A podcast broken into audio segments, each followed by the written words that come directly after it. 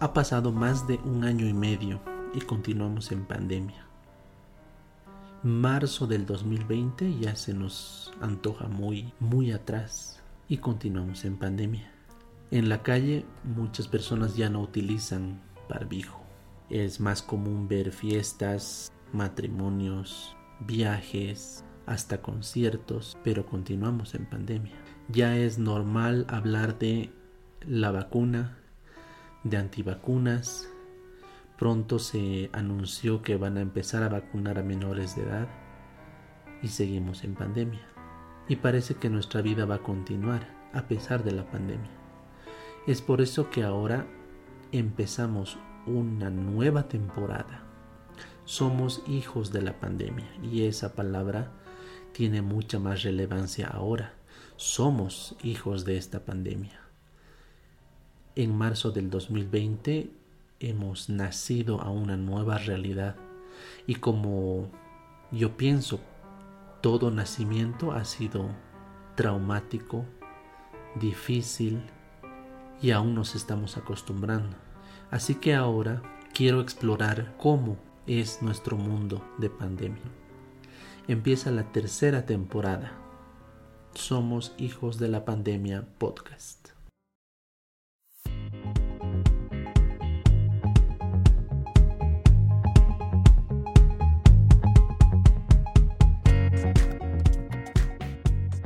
Quiero conversar con la anfitriona de este podcast. Muchos la conocen como la anfitriona, pero tal vez no, no conocen mucho sobre su profesión, su vida personal y, cómo, y qué es lo que ha estado haciendo estos meses. Así que eh, quiero dar la bienvenida. sí es educadora parvularia, una de las muchas actividades que se ha detenido en pandemia. Entonces, Josie, ¿cómo estás? Me gustaría hablar contigo sobre ese tema. Ay, es raro ser eh, parte de tu programa y entrevistada al mismo tiempo, pero me encanta la idea de poder expresar algo que me encanta hacer, que es ser educadora parvularia. Este nuevo inicio, como tú dices, realmente nos ha dado un antes y un después de la pandemia. Hay muchos cambios, sí, hay muchos cambios, hay mucha eh, perspectiva de cómo estamos adaptándonos a esta nueva vida. Y es evidente que no se va a perder, que nos vamos a acostumbrar a vivir con la pandemia. Gracias por darme este espacio de hablar un poquito de mí y contarles a todos ustedes a qué me dedico, una de las cuántas actividades que tengo para hacer. Empezaremos por ahí. ¿Cómo es que te animaste a ser educadora parvularia? ¿Y qué es una educadora parvularia? Ay, esa es una fascinante pregunta que me encanta contestar. En sí, una formadora parvularia es la que se dedica a formar a los niños a partir de los 0 hasta los 6 años de edad aproximadamente. Y necesitas conocer mucho sobre eh, la evolución de los niños y formas de poder estimularlos. Entonces a eso se dedica una formadora parvularia. Sin embargo, hace mucho tiempo ha estado esto muy mal interpretado de una manera que hemos sido, entre comillas, niñeras, cosa que ese término es muy, si no es ofensivo, ya es... Eh, arcaico. Sí, arcaico. No somos niñeras. Tu trabajo es mucho más complejo de lo que te puedes imaginar. Claro, o sea, la, idea de, niñera es hasta, como dices, ofensivo porque ah, hace referencia a la persona de servicio que se hacía cargo de los niños cuando la mamá dueña de casa no, no tenía tiempo. Exacto. Incluso solo es de referirse a un niño, ¿no? Que es niñera y se refiere a la persona un poco más adulta para eh, encargarse de los niños. Sin embargo, no es así, esto, ese término ha cambiado, ya no es eh, niñera, no existe término y me encantaría que todos los que están escuchando ya evolucionen o saquen de esa palabra de su vocabulario. Incluso en los preescolares hay asistentes de aula que no son niñeras y pero se las sigue llamando de esa forma. No creo que estudiar años o aproximadamente más de tres años para poder eh, llamar, seguirlas llamando niñeras. Entonces hay que evolucionarnos, hay que cambiar, como todo en la vida, somos formadoras de párvulos. Otro término que igual a veces en Twitter yo me peleo es el de guardería, ¿no ve? O sea, y tampoco, capaz, conoces a alguien, tú le dices soy educadora parvularia o formadora parvularia, ah, entonces debes trabajar en una guardería.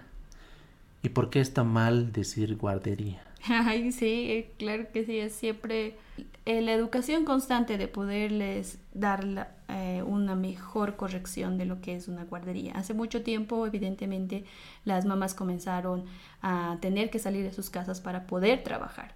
Lo que necesitaban era alguien quien les reemplace en la casa y puedan eh, ya sea hacer las labores que la mamá hacía en la casa pero lo que han optado este grupo de mujeres es encontrar a una de estas mujeres que cuide a todos los niños y se dedique al, solamente a la alimentación y, las, y mantenerlos a salvo. O sea, que sigan vivos cuando la mamá vuelva. Exacto, literalmente. Entonces, por eso se ha adaptado e, ese término de guardar, ¿no? O sea, me lo guardas un ratito, me lo ves un ratito y el término de guardería ha sido eh, catalogado ahí em, y arrastrando en los, años, en los años siguientes.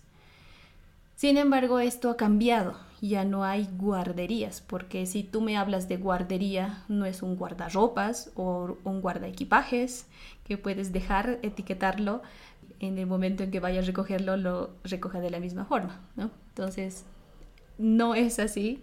A los niños no los guardamos en una caja, ni los etiquetamos con sus nombres de los papás, ni los devolvemos así. Así que no existe ya ese término de guardería. Como, como el Jerry de Ricky Morty. sí. Entonces, no podemos encerrarlos a los niños ni guardarlos en una caja además, digamos, ese, ese origen que me cuentas es interesante. Podría tener sentido porque no era una profesional la que se quedaba con los niños mientras las otras mamás hacían una actividad económica. Era otra mamá que con su instinto materno cuidaba a los niños. En cambio, entiendo que, como dices, has estudiado varios años para ser una profesional. Entonces, no creo que hayas estudiado varios años solo para aprender a, a cuidar ¿no? O sea, hay todo toda una ciencia del desarrollo humano temprano que realmente requiere mucho más de, la vieja idea de, guardar al niño o, cuidar al bebé para que esté sanito hasta que vuelva su mamá. sí, hay mucha más ciencia y realmente hacemos mucho más cosas complejas de, la que, de las que se parece. No es simple, es complejo, pero a la vez es muy divertido. ¿Y por qué te has animado a esta, a esta carrera? Hace aproximadamente cuatro años o cinco años, en 2015, yo me fui a Estados Unidos para mm, hacer un intercambio. Mi objetivo grande era aprender inglés y no un inglés de la que nos enseñan en, los institutos, ¿no? un inglés fluido. Me quería realmente eh, escuchar, entender lo que están hablando de manera fluida. O sea, cosa que si yo veía una película quería entenderla al 100% y la única forma de hacerlo e, era irme a su lugar nativo. Además que te fuiste ya hablando inglés de instituto. Claro, eh, claro que ahí es otra historia, ¿no? Porque realmente un choque cultural e idiomático muy grande. Sin embargo, eh, ahí es donde nací, nació esa habilidad que tenía, que no sabía en realidad, justamente porque me apliqué a una... Eh, sí, es una, es una beca trabajo. Tú puedes aplicar, tú vas a Estados Unidos y te vas con una familia americana. La familia americana eh, te recibe a cambio de que tú puedas cuidar a sus hijos. ¿no? Entonces ellos pagan tu educación eh, en, lo que tú quieras elegir y a cambio tú les colaboras cuidando a sus hijos. Me dio con una linda familia en Colorado a la que quiero mucho y aprecio, que tenían una niña con síndrome de Down. Eh, esta niña pues requería muchas de mis habilidades de encanto, porque no era fácil de contentar. Había muchas reglas, ¿no? Por ejemplo, no puedo tocarle, palmearle como nosotros amistosamente podemos hacerlo aquí en Latinoamérica. No puedo hacer, o sea, acercarme físicamente, no había una, una serie de reglas en las cuales como latinos no entiendes y corporalmente no estás codificada para hacer. Sin embargo, las tienes que hacer porque hay cámaras que te están firmando. Entonces, ahí es cuando nació la forma de, pedagógica de enseñarles. Siempre me ha gustado enseñar y con esta niña que tenía síndrome de Down, pues esas habilidades de enseñar fluyeron. Y es así cuando em, empecé todo un año compartiendo mi vida con ella, nació esta habilidad de, de poder enseñar y que me encantaba hacerlo a niños menores de 6 años. ¿Y volviendo a Bolivia? Bueno, ya volviendo a Bolivia, tú me comentaste, ¿no? Que había un instituto aquí en La Paz, era muy bueno y que sí, sí me animaba y de inmediato dije, claro que sí, yo quisiera aprender. Sin embargo, esta parte de formadoras de párvulos se me ha parecido mucho más interesante y más específico. Y es así cuando la inspiración de Estados Unidos vino a Bolivia para poder yo ser una formadora parvularia. Ahora, lo interesante es que todo esto es pre-pandemia, cuando usar un barbijo era rarísimo. ¿Cuándo te has graduado? A ver, no sé, me he graduado hace dos años, el 2019. Pues ha sido el, acto de, de, graduación. Claro, y, la, tu defensa de proyecto y todo. Pero, eh, digamos, igual, eh, el, todo el 2019 ya has hecho prácticas, o sea, ya has estado en un centro infantil. Entonces, contame cómo es esa experiencia, cómo es un centro infantil cuando los papás ya no están ahí viendo a los niños. Eh, mi práctica ha sido bastante linda. Eh, doy gracias al, más bien al centro infantil que nos abrió las puertas para poder hacer prácticas porque hicimos un año de prácticas y conocer a cada uno y esa rutina que se tiene. Bueno, te voy a explicar así a grandes rasgos cómo es que es este centro infantil cada parte, o sea, hay que entender primero que cada centro infantil es diferente. Puede un centro infantil darte opciones, eh, método Montessori, método eh, X de que se le guste.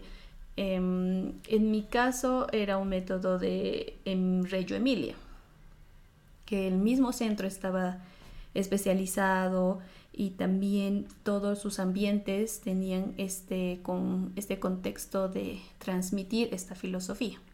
En pocas palabras, ¿cuál es la filosofía Reggio Emilia? en pocas palabras se podría decir que aprenden con la experiencia y más si es una experiencia artística, manual. Ah, eso es bonito, porque, mm, digamos, una de las pocas cosas que sé del desarrollo infantil temprano es que em, los seres humanos son uno de los pocos mamíferos que nace casi inútil, ¿no? Eh, un ternero, una cebra, cualquier otro mamífero nace y ese rato ya aprende a pararse, eh, aprende al, bueno, lacta, pero casi ya está listo para, para batirse en el mundo, ¿no? En cambio el ser humano nace y como te digo, está tan... Ah, ¿Cuál sería la palabra? Inmaduro. Claro, tan, tan inmaduro. y a donde quiero ir es el cerebro. Ah, nuestro cerebro está incompleto al nacer. Sí. ¿No? Y llega al desarrollarse al, digamos, al 90% a los 6 años recién. Entonces son esos 6 años, primeros años, donde seguimos entrenando al cerebro y eso es lo bonito de la formación parvularia. lo que decías de esta metodología Reggio Emilia, al ser algo tan manual, ayuda mucho al desarrollo del cerebro. Exacto.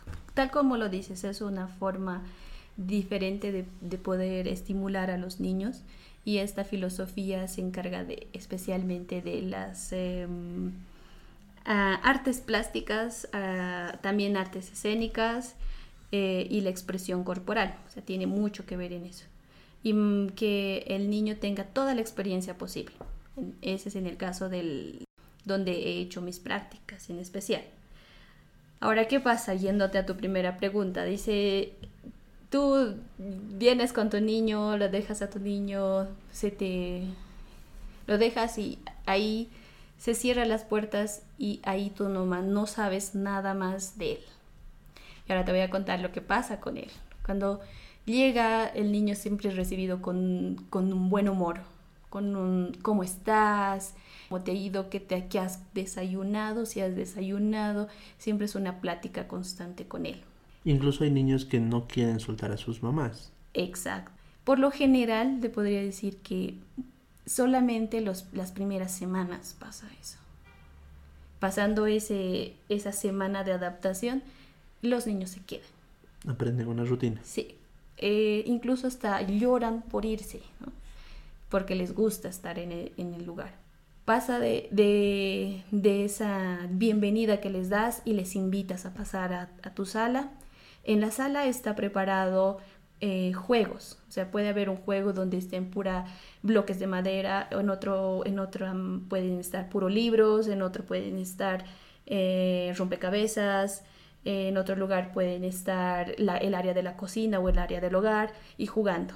O sea, llegas y tú eliges lo que tú quieres hacer. La educadora parvular está ahí solamente para guiarte o decir qué es lo que quieres hacer. El niño responde y dices, aquí está, adelante, hazlo. Pero, a ver, así como dices, solo guiar, igual cualquiera diría, eso puede serlo cualquiera. ¿Qué hace diferente a una educadora parvularia? Que preparamos ese ambiente. O sea, nosotros llegamos mucho más antes, eh, preparamos el ambiente para que cuando llegue el niño esté listo, esté ordenado y esté incentivado para que tú quieras jugar, porque es diferente si tú llegas y ves una mesa vacía y preguntas qué hay para hacer. Y es muy diferente a cuando llegas y están los bloques y ves unas imágenes de animales. Entonces, ¿qué hace tu instinto de, de pensar y de crear? Ve las imágenes, reconoce las imágenes, Em, agarra los bloques y trata de recrear lo que ve las imágenes. Ahora yo creo incluso a eso se le suma, yo creo, una planificación anual. Claro. este trimestre voy a trabajar el uso del pulgar. Y, al final del trimestre mis niños van a saber, eh, qué sé yo, manejar sus, sus dedos, manejar unas tijeras o trabajar con arcilla. Sí, eh, anualmente tenemos una planificación que se hace a principio de año. El principio de año haces esa planificación según a la edad cronológica de cada niño. O sea, a los dos años el niño debe aprender a hacer tales cosas y tienes una, una serie de listas de cosas que tiene que hacer a los dos años. Entonces, según a esa lista de cosas o a ese menú de actividades que tendría que saber a esa edad, tú haces actividades, tales, tales actividades en tal semana, tal actividad en tal semana, tal, o sea, tú planificas todo eso de acuerdo a esa semana. Y hasta tu año planificado, tu mes planificado, según solo tú tienes que llegar y hacer lo que ya habías planificado. Pero te estoy contando lo que pasa en un día, ¿no? Porque en un día tienes una rutina. Y ha pasado esa etapa de planificación. Eso sería como el, el trabajo de la parvularia fuera del aula. No lo haces dentro del aula no lo haces cuando están con los niños, ¿no? Porque ahí requieres de mucho más atención. Tus ojos tienen que estar en 10 en diez lugares al mismo tiempo. Entonces eso sería hacer como que un paréntesis para hacer fuera lo que hace una parábola. Después de que se, se queda tus niños, ya está formado ahí, eh, haces una rutina que es la bienvenida, después nos reunimos todos, eh, nos saludamos y hacemos la actividad principal programada o planificada. Seguidamente, en lo posible, tratamos de que todos los días siempre salgan a una recreación o una actividad motriz. Pasa eso, eh, llegan a un descanso, porque toda actividad motriz requiere de un nivel bajo de actividad, porque has eh, sacado toda tu energía y necesitas relajarte. Nos relajamos y ya vienen los papás a recogerlos. Bueno, creo que a media mañana es una merienda pequeña que tienen ellos. Eso es lo que pasa en un, en un día. Ahora, dudas que me entran. Primero, el tiempo que tú dices. O sea, eh, los que han tenido hijos o sobrinos saben que un niño se aburre fácilmente, por un lado. Entonces, imagino que las actividades son así cortitas, ¿no? Ya, eh, notas aburrimiento y tienes que saltar a otra actividad para que no se no haya motín. sí. Y esa es la palabra justa, ¿no? De decir, sí, no hay motín o revolución entre los niños. Las actividades siempre están programadas para que sean cortas y de acorde a la edad. Así tienen, mientras más menor edad, la actividad es mucho más corta. Las actividades se van alargando según a la edad que tengas. Y por lo general, desde los dos años que ya puede, un año que ya puede hacer una actividad, son así cortitas. Un minuto y cambias de actividad o cinco minutos que empezamos. Con cinco minutos cambias de actividad, cinco minutos cambias de actividad. Entonces vamos a ir rotando por varias cosas que el niño hace en el mismo día. Así no se ha perdido la planificación, simplemente hay variedad. Ahora, otra duda. Juntas más de dos niños y ya ahí tienes. Primero, bulla. ¿No ve? hablan fuerte, siempre quieren hablar, quieren el protagonismo. Segundo, eh, no sé cómo manejan ustedes las peleas, ah, los berrinches, que quiero ir al baño, tengo hambre, quiero a mi mamá. Ese lado oscuro, ¿cómo es? El lado oscuro de las cosas. Primero necesitas un control de ti misma, un control temperamental de ti, porque como persona tú reaccionas a las cosas muy independientemente de lo que pasa a tu, lado exterior. Entonces tienes que tener una total calma, tú primero. Maestro Shifu. Y después, o oh, Maestro Yoda. Y después recién realmente eh, transmitirle eso a los niños. Ninguno de los niños es igual a otro. Así que todos van a tener desacuerdos y van a estar en peleas y al mismo tiempo que quiero ir al baño y al mismo tiempo que quiero eh, que se ha caído tal cosa, se ha roto otra cosa. Eh, lo mejor es anticiparte ante esas actividades. ¿Cómo te anticipas ante una caída? Como tenemos que ser vigilantes, esa es la actividad primordial, esencial de de una formadora de párvulas tener tus ojos en todo lado. Si ves que alguien, si un niño se está trepando algo, posiblemente se va a caer. Entonces te anticipas, vas y lo bajas y listo, o sea, accidente prevenido. Y ya sabes que algún niño está bailando por ahí, entonces agarras, quieres ir al baño, vamos al baño. O directamente si necesita ir al baño, vamos, quieres ir al baño y lo llevas al baño. Entonces son cosas que insignificantes, pero que sí son importantes, que te anticipes ante todos ese caos, para no generar en ese momento que quiero ir al baño y justamente ha venido otra persona que me he caído, que, sea, que el niño le ha pegado al otro niño, entonces te anticipas. Es la mejor opción. Ahora, una cosa que yo no sabía, por ejemplo, es que tienen, o bueno, eh, claro, en el centro, digamos, trabajas con 10 niños y todos tienen una muda de ropa ahí, por si acaso. Cada cuánto, ¿qué tan probable es que usen esa muda, por ejemplo? Mm, muy probable. Eso es a la semana más o menos, si es menor de, de ponte, dos años, porque está controlando sus esfínteres, es muy probable que sí no alcance a controlarlo evidentemente y pues se haga vencer. Em, o que esté tomando su yogur y se chorre completamente en su ropa. O que haya ido a lavarse las manos y porque quiero jugar con el agua, pues me he mojado la ropa. O simplemente porque me he sacado los zapatos y he pisado algo mojado. No podemos dejarlos a los niños con, con, el, con la ropa, con las prendas mojadas o sucias. Eh, eso es higiene personal y eso es como que eh, cuidar tu propio cuerpo. Entonces, inmediatamente les cambiamos de ropa. Al, por lo menos a la semana eh, vamos a tener o una media cambiada o una ropa interior cambiada o una polerita que necesitamos que nos cambie. Has vivido un año de, esa experiencia ah, y ya te estabas preparando, ya te graduaste, y ya tenías un contrato en, otra, en otro centro infantil ya como profesional. ¿Cómo te sentías en ese momento? ¿Qué, planes tenías para...? Uno, siempre dice, ¿no? O sea, recién contratado es como escobita nueva. ¿Qué planes tenías para cambiar el mundo de la, de la educación parvularia? Yo, yo voy a hacer esto, esto y esto de diferente. Obviamente has aprendido mucho ese año, pero ¿qué cosa ¿cuáles eran tus ideas para cambiar y aplicar desde tu profesionalidad?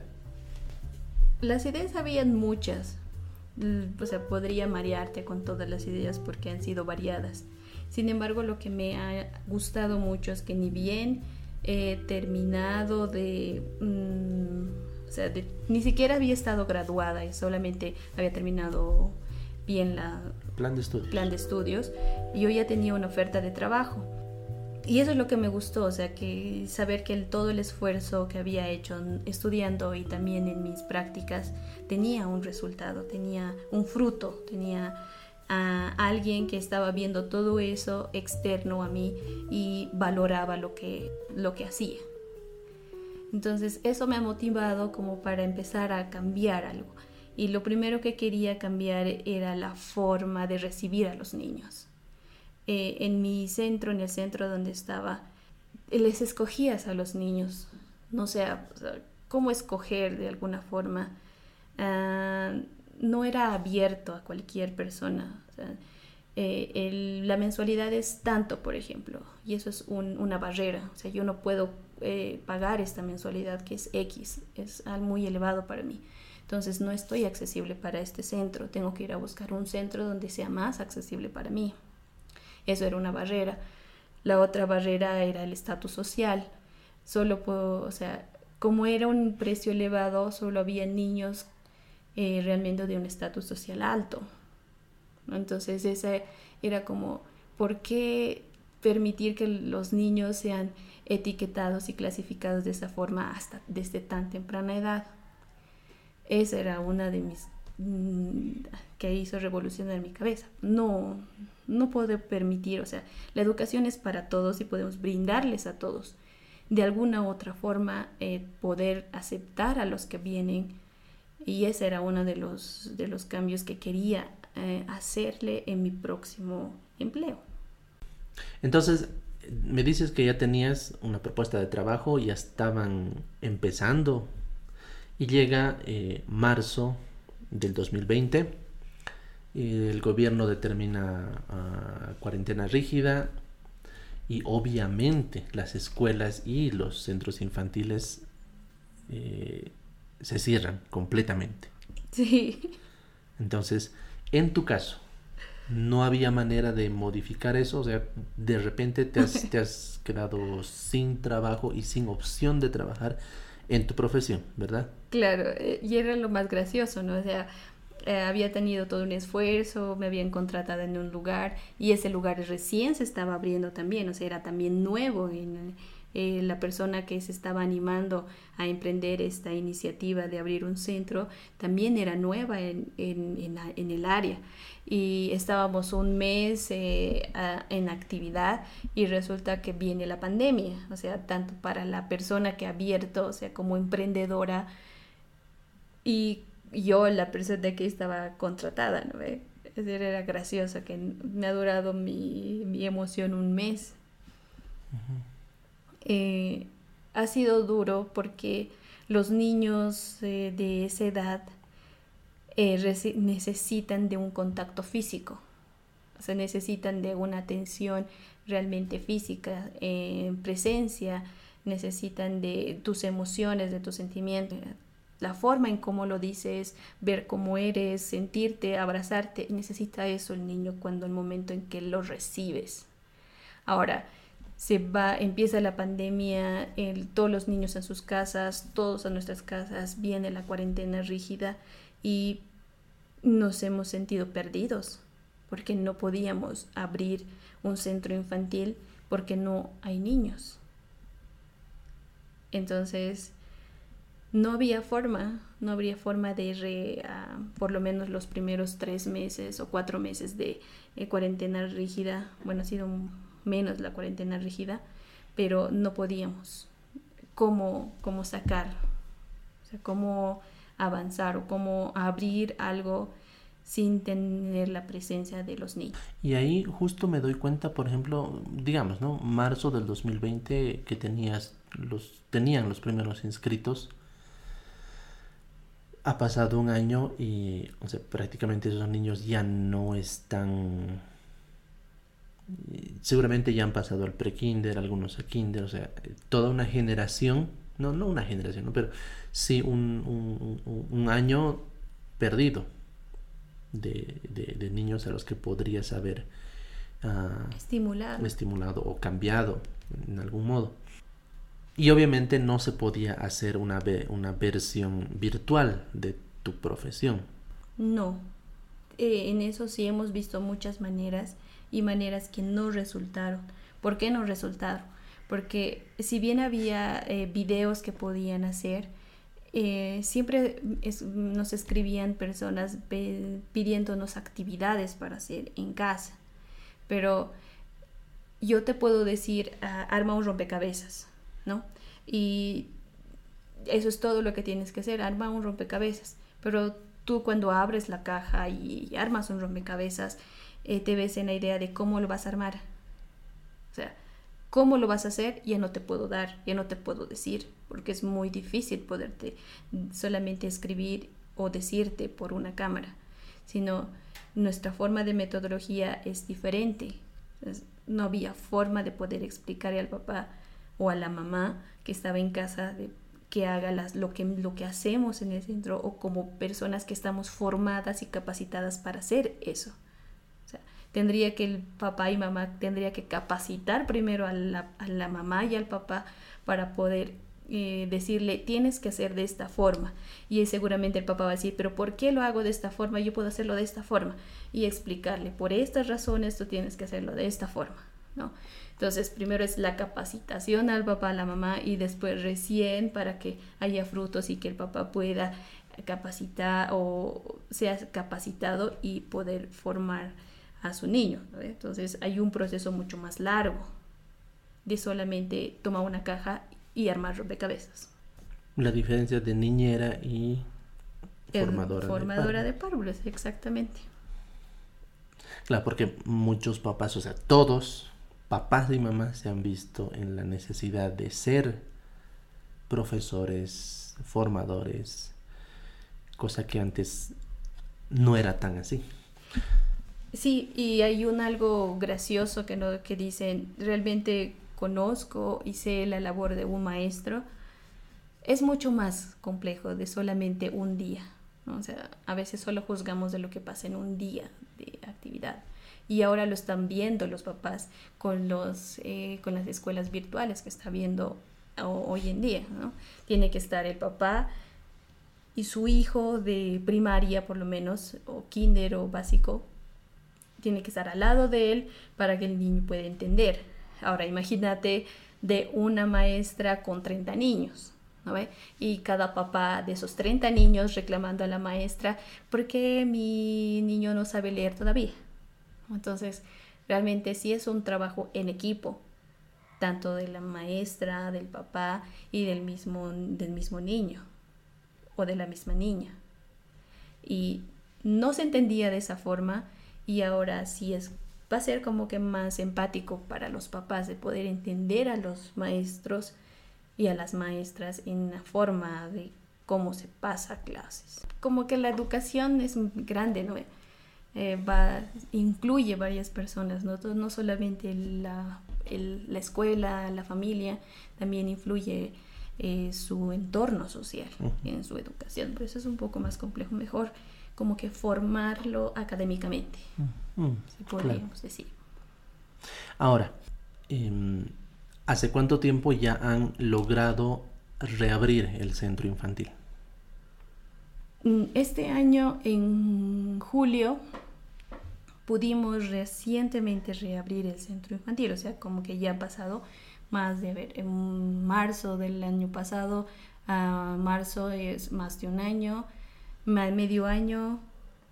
Casi, casi año y medio. Casi año y medio que no hemos podido abrir. Sin embargo, hemos tenido que reinventarnos, o sea, no necesariamente abrir a los niños, tal vez hacer algunas, em, crear algunos juegos para que puedan los niños, em, sin intervención de los papás, poder eh, experimentar, eh, ya sea noción matemática, ya sea em, lectoescritura o algo así, o sea, crear eh, herramientas lúdicas para que el niño pueda seguir manteniendo su avance de desarrollo. Ah, pero sin embargo, nos, nos falta siempre la presencia de un niño. Entonces, en julio de este año nos hemos abierto, hemos vuelto a abrir porque ya teníamos una regla, teníamos que haber tenido, según eh, sedes, que es el que se encarga de regular a todos los centros infantiles, teníamos que tener ciertos eh, estudios, o sea, clases pasadas, por ejemplo, tenemos que pasar sobre la pandemia, eh, las restricciones que tenemos que tener dentro y fuera del, centro, eh, el uso de, los barbijos, el uso de los de cómo manejar los alimentos, o sea, todo ese aspecto salubre tendríamos que ya tener preparado esa planificación para abrir el centro. Entonces, pasar ese, ese tiempo de eh, reeducarnos con eso de la pandemia eh, nos ha tomado un tiempo y recién abrir, porque también teníamos que reinventarnos. O sea, el contacto físico es inevitable, pero cómo vamos a tratar de contactarnos menor, o sea, el menos contacto posible. Las actividades también tenían que ser acorde a la pandemia. Todos nos teníamos que reinventar, pero con la pandemia encima, o sea, para evitar posibles contagios. Claro, por ejemplo, lo que me contabas antes, ¿no? antes recibían al niño con un, saludo, tal vez un abrazo, llevarle de la mano hasta el, hasta el aula. En pandemia, ¿cómo ha cambiado eso? Bueno, en pandemia, primero tú ya no puedes entrar al centro infantil. ¿Quién? O sea, el papá. el papá ya no puede entrar al centro infantil. A lo mucho si el, centro tiene dos, mm, ¿cómo se podría decir? Un recibidor, a lo mucho puedes dejarlo en el recibidor. En, antes de la pandemia podías entrar hasta su clase, dejarlo en su clase, en su aula, a tu niño. Ah, en pandemia ya no podemos permitir eso. O sea, tú lo dejas en la puerta del centro y te vas. El niño pasa al área de desinfección eh, lavado de manos, no, o sea, se desinfectan los zapatos. Ya entra en el área de desinfección, se lava las manos, se desinfecta la parte del cuerpito y recién pasa al aula. Entonces, esa parte sí ha, cambiado. No puedes entrar libremente al área de tu niño porque ya está salubre, ya está desinfectado el, área. Y las actividades, o sea, ya eh, eh, tengo una actividad con los niños. Hay contacto físico, mm, cómo les han educado para mm, que no toquen muchas superficies con las manos, para que no se saquen los barbijos, para que, o sea, sí o sí tienen que manipular los juguetes, se prestan los juguetes, eh, cómo hacen con los vasos, cubiertos, platos, eh, antes ya de la pandemia, todos, todos los centros tenemos esta regulación, desinfectar antes y después.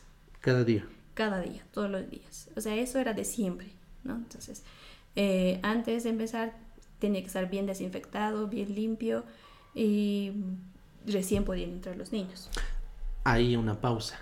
Antes de la pandemia yo me acuerdo que eh, era muy común que tú te enfermaras rápidamente de resfríos o, o, pequeñas, qué sé yo, infecciones cutáneas, porque los niños transmiten más enfermedades, ¿es correcto? Sí, o sea, eh, si el niño se enferma es evidente que te va a contagiar a ti, porque eso es, como él está generando nuevos anticuerpos, su enfermedad es mucho más potente de la cualquier resfrío que tú puedas tener. Entonces te va a contagiar sí o sí. Sí, teníamos, o sea, al mes sí o sí te resfriabas, mínimo una vez. Entonces sí estabas resfriado. Entonces tenías que tener mucho más precaución contigo. ¿Y qué pasó después de la pandemia? O de, en la pandemia, en esta pandemia. Eso ha sido lindo, porque ya no te enfermas. Eh, a ver, no, no me he vuelto a enfermar de resfrío con los niños ni siquiera entre ellos mismos, ¿ya? Porque el uso de los barbijos ha sido tan íntimo, o sea, tan arraigado en los niños. O sea, el niño te puede decir, no estás usando barbijo. O sea, él es más reglista, él, es, él te va a decir porque dice en la televisión o porque ha dicho el presidente o porque ha dicho mi mamá o porque ha dicho mi profesora, tienes que usar barbijo. Y ellos son así, ¿no? Y entre ellos mismos se regulan tú tienes que usar barbijo, ponte el barbijo. Entonces, en el caso de los barbijos no hemos tenido ningún problema. Ellos eh, saben por qué usan barbijo y saben que tienen que cuidar del, del coronavirus y se protegen lavándose las manos y usando barbijo. Entonces, eso no hemos tenido que enseñarlos. Ellos ya lo tenían ha sido mucho más obediente de su parte consciente, yo diría, de los niños que tienen que cuidarse. Manipulación, de juguetes. ah, bueno, la manipulación de juguetes ya te había dicho que era antes de, antes de entrar, desinfectas. Sales, desinfectas. Ahora es mucho más constante, o sea, cambiamos de actividad, desinfectas.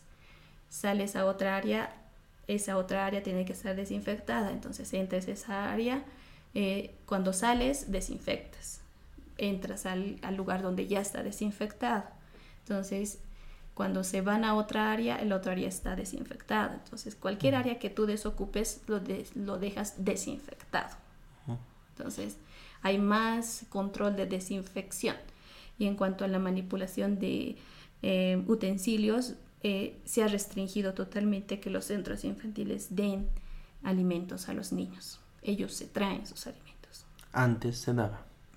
Era, había la posibilidad de dar, de dar. O sea, los centros te ofrecían la merienda. Ahora no. No podemos dar por el hecho de compartir. Por ejemplo, los niños comparten y, les encanta compartir la galletita de uno o les encanta compartir la gelatina del otro. Entonces están, eh, mientras les dices tus cosas, no compartas, entienden y respetan a su compañero, o sea, sus, alimentos. Ya, ahora, estas, están en pandemia y les ha tocado una generación de niños que ya han vivido un año de, cuarentena y de pandemia. ¿Qué ¿Qué daños en el desarrollo temprano identificas en estos nuevos niños? Ha habido algo interesante que yo misma he ido analizando. Muchos de nuestros niños que vienen es con deficiencia de lenguaje. Eso que eh, deficiencia o retraso, retraso en algunos casos. En otros casos sí así es algo que más clínico, ¿no? que les ha pasado algo o que tiene algo realmente en, el área del fonética para poder expresarse. Sin embargo, los otros niños que no presentan tienen un retraso de lenguaje. No sé, ya tienen más de tres años y no pueden comunicarse frases completas. Normalmente, ¿cómo sería? ¿A qué edad ya tendrían que estar? A los tres años ya te dice un, como una frase simple, como estoy caminando o quiero comer. O sea, sujeto, verbo y predicado. Exacto, te dice. No importa el tiempo, ¿no? O sea, si, si ayer comí, yo voy a comer, no importa. Siempre existe un sujeto y un verbo, es importante. Ahora no, o sea, te dicen o el sujeto o te dicen el verbo, pero no te dicen completo. Entonces, eso es algo alarmante para los papás, porque piensan que ya tienen un retraso o, necesitan alguna ayuda. Entonces, ya, por ejemplo, el área de fonodiología, que deben estar muy felices de tener muchos clientes tal vez, o también alarmados, pero van a tener muchos pacientes, niños y niñas con esta, con esta deficiencia. Em, otra deficiencia que tenemos es la de socializar. O sea, ¿qué ha pasado en la pandemia? Ha sido mi casa, mi familia, mis cosas, mis juguetes y ya no los quiero compartir. Y como no los quiero compartir, no necesito compartirlos. Y mientras cuando vas a un área donde necesitas compartir, es ahí donde entras en conflictos con los niños. Porque el niño cuando está en un área de eh, colegio o un área de eh, centro infantil necesita regular sus emociones. Necesito ceder.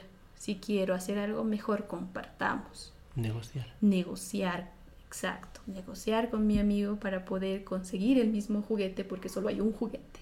¿no? Entonces tengo que negociar.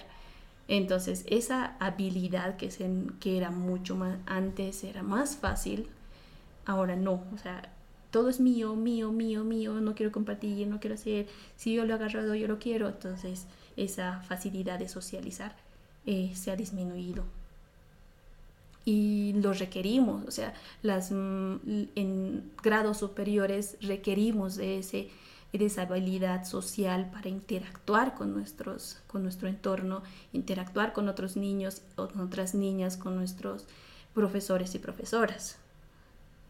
Y si pensamos, sigue nuestro egocentrismo y no salir de esa burbuja, entonces empezamos a tener conflictos. Porque mis emociones van a estar frustrados y voy a frustrar a mi entorno porque yo me siento frustrado y nadie me entiende y prefiero llorar y gritar. O sea, niños y adolescentes más neuróticos puede que tengamos. yo creo que sí, así que hay que prepararse. Hay que prepararse porque va a haber este, este control de emociones, no es fácil de controlar, es eh, de manera regular. Necesito un, un, proceso para poder hacerlo y es lo que beneficia el centro infantil. ¿no? O sea, cuando voy a un centro voy a ver niños de diferentes edades y a cada niño de diferente edad es chiquito, entonces tengo que tener más cuidado. Con él sí puedo jugar porque él es de mi edad, entonces voy regulando con quién sí y con quién no. Y ahora te imaginas, se abren las, los, las escuelas, todos vamos a ir al colegio, uy, qué felicidad, los papás los dejan, vamos a tener ese, ese enfrentamiento entre los niños porque no saben convivir. Y otra cosa que se me ocurre es mm, el niño máximo en su casa debe de estar o con sus hermanos o solo. Entonces, lo más fácil que puede hacer una, mala familia es darle una tableta o un celular para que esté callado por lo menos una media hora. Eh, ¿Has notado eso? Esa dependencia de la tecnología en niños de esa edad. Eh, no, o sea, sorprendentemente te puedo decir que en la primera infancia es como mucho más, tienen esa plasticidad de poderse adaptar más rápido. Entonces, sí, bien ha habido eh, niños que han estado mucho más tiempo en la televisión, o sea, es lo más seguro porque todos tenemos televisión. Eh, cuando han venido al centro ha sido como, ya me había aburrido de esa televisión, quiero otra cosa. Mucho más encantados de de brindarles nuevas cosas. Entonces, así ha sido esa parte de la tecnología en la primera infancia, por lo menos, ha sido como que despertar y quiero algo nuevo. Por, cuando les hemos presentado bloques, por ejemplo, bloques de madera de diferentes tamaños y colores, ellos preferían jugar con los bloques a, tenemos una televisión en el centro, lo, lo usamos rara vez, pero nadie ha preguntado ¿cuándo se va a aprender esa televisión? No, o sea, estoy tan concentrado en mi juego, en estos bloques que le he armado al Bob el constructor o al, Bob esponja. Entonces, tan concentrado que me he olvidado. Entonces, en esa área por lo menos es mucho más fácil de deshabituarlos. En otras, eh, en otras edades, pues me imagino que va a ser mucho más complejo. Mm. Sí, yo pienso igual. Ahora, ya estamos más de un año y medio con pandemia. Si bien tu rubro, o sea, el, le voy a decir negocio, ¿no? Pero, pero el, rubro de, la educación preinfantil ha, logrado encaminarse. ¿Cómo crees que sea a futuro? Mm, ¿Va a llegar a ser como antes? ¿O qué oportunidades le encuentras para reinventarse en algo nuevo? Todos nos reinventamos de de todas formas. O sea, cada día nos vamos reinventando en todo. Y algo que no me gustaría a mí dejar de usar es el barbijo. Esa parte, si bien necesitan los niños de, de mi expresión facial, he aprendido como ellos han aprendido a leer mis ojos, por ejemplo, a leer los gestos de los de, mi mirada, de la intensidad de mi mirada, del movimiento de mis cejas, han aprendido a leerlo como yo he aprendido a leer las de mis niños. Entonces no es tan deficiente, aunque en algunos momentos sí me lo puedo sacar, pero usarla de manera continua me beneficia en mi salud. Entonces yo preferiría seguir usando el barbijo, tener las mismas eh, reglas salubres, por ejemplo, de lavarse las manos.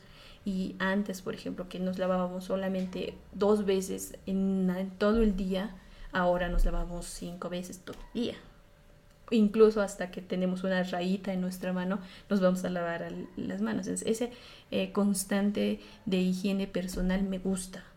Eso que se quede, o sea, lo vamos a seguir manteniendo y es algo bueno que nos ha dado la pandemia, de que nuestra salud es importante y nos, la tenemos que cuidar y mejor desde temprana edad. Eso lo, lo adaptaría, eso sí cambiaría en nuestra área de trabajo Ahora, de manera de reinvención, eh, yo creo que sí necesitamos eh, no solamente llegar a todos los niños que están en nuestra área de vecinos, por ejemplo, en la zona en que, que está el centro, sino de expandirnos. O sea, esa tecnología a es lo que nos ha dado esa libertad de poder expresarnos. Entonces, eh, consideramos de que la educación es para todos.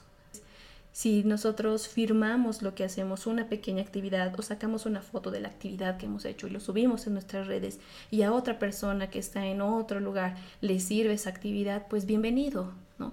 Entonces, de esa manera conectar, abrirnos a las redes para poder hacernos conocer y hacernos conocer como profesionales, no solamente como centros.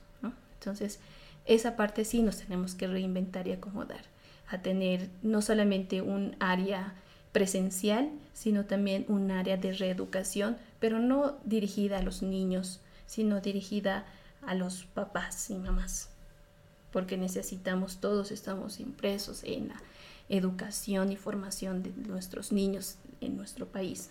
Entonces, a esa área sí me iría, apostaría.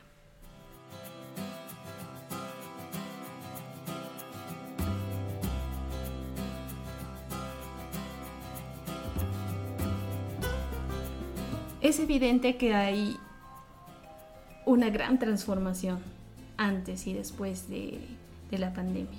Nos hemos transformado en todas las formas posibles. Nos hemos visto a la necesidad de adaptar nuevas cosas en todos los rubros posibles. Y yo les he contado como si en el rubro que yo tengo, que es la formación parvularia, Sé que es mucho más amplio el tema, más fascinante de los que les puedo contar, temas más interesantes, pero sin embargo quiero dejarles con eso, con ese poquito de que si bien la pandemia nos ha dejado cosas, eh, secuelas, también nos ha dejado cosas buenas, como es mm, la conciencia de nuestra salud, y el usar barbijos, el usar sanitizador, que ni siquiera sabíamos qué se llamaba antes y ahora sabemos y todos los niños saben que es sanitizador o por lo menos alcohol en gel y para qué sirve. Entonces hemos adaptado nuevas cosas y que se queden, eso también es algo rescatable. Y nos encantaría poder hacer nuevos episodios con otros rubros y saber qué es lo que está pasando antes y después de la pandemia. En el próximo episodio tengo en mente un invitado, ojalá le, le guste la idea, yo, yo sé que sí. Vamos a hablar de la educación primaria con este mismo concepto, pre y post pandemia. Así que bienvenidos a la nueva temporada de Somos Hijos de la Pandemia. Si tienen ideas o si quieren postular su idea para esta temporada, pueden escribirnos al correo somos hijos de la pandemia arroba gmail.com arroba gmail.com o contactarnos por las redes sociales. Estamos en Facebook, Twitter e Instagram con ese nombre. Somos hijos de la pandemia. Muchas gracias y hasta el siguiente episodio. Y no se olviden, lávense las manitas, usen barbijo, porque seguimos en pandemia. Chao.